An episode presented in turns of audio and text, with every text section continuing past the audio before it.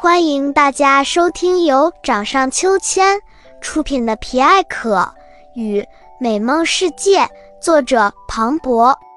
掌上秋千频道，一起将童年的欢声笑语留存在自己的掌心，守住最纯粹的那一份美好。皮艾可与美梦世界第二章：恐怖的糖果屋。到了运动场，人实在是太多了。皮艾可和巴兹用尽了力气，才挤到了人群中。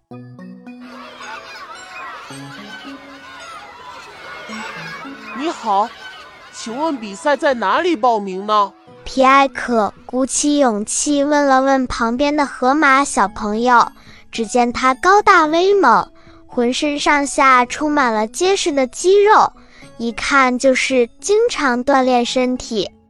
在皮艾可走近之前，他正在弯腰做着比赛前的热身运动，嘴里不住地念叨着：“一、二、三、四，二、二、三、四，比赛就在那边报名。不过你们要参加吗？”小河马疑惑地看着两个圆滚滚的不明生物走近，反而把他吓了一大跳。这两个移动的大水缸是什么物种？可真够吓人的！好的，谢谢你。皮艾可和巴兹顺着小河马指的方向来到了报名处。你好，我们想要报名赛跑比赛。田径比赛在左边，飞行比赛在右边。报名处的老师正低头做着自己的事情，对着左右两边随手一指，完全没有注意到两个胖乎乎的小傻瓜已经进场，准备大显身手了。皮埃克来到了田径比赛区，正在四处张望自己的位置。喂，那边的小胖熊。来这条赛道。远处裁判老师的声音响起：“小胖熊，这边都是小白兔、小山羊，哪里有小熊呀？听到了吗？快点过来，比赛马上就要开始了。”裁判老师焦急地催促着。皮艾可旁边的小白兔盯着皮艾可。犹豫地伸出手，拉住了他衣服的一角，说道：“是小熊同学吗？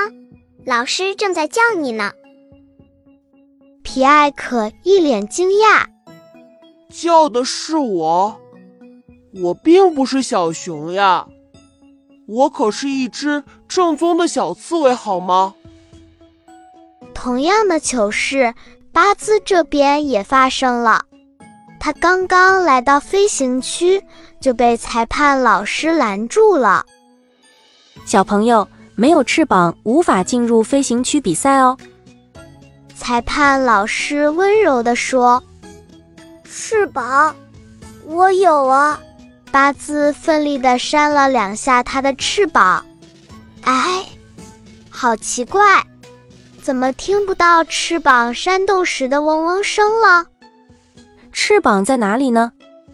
老师疑惑地走到了巴兹的身后，踮起脚来仔细一看，在巴兹皮球一样圆滚滚的身体上，有一对透明的小翅膀，正艰难地舞动着。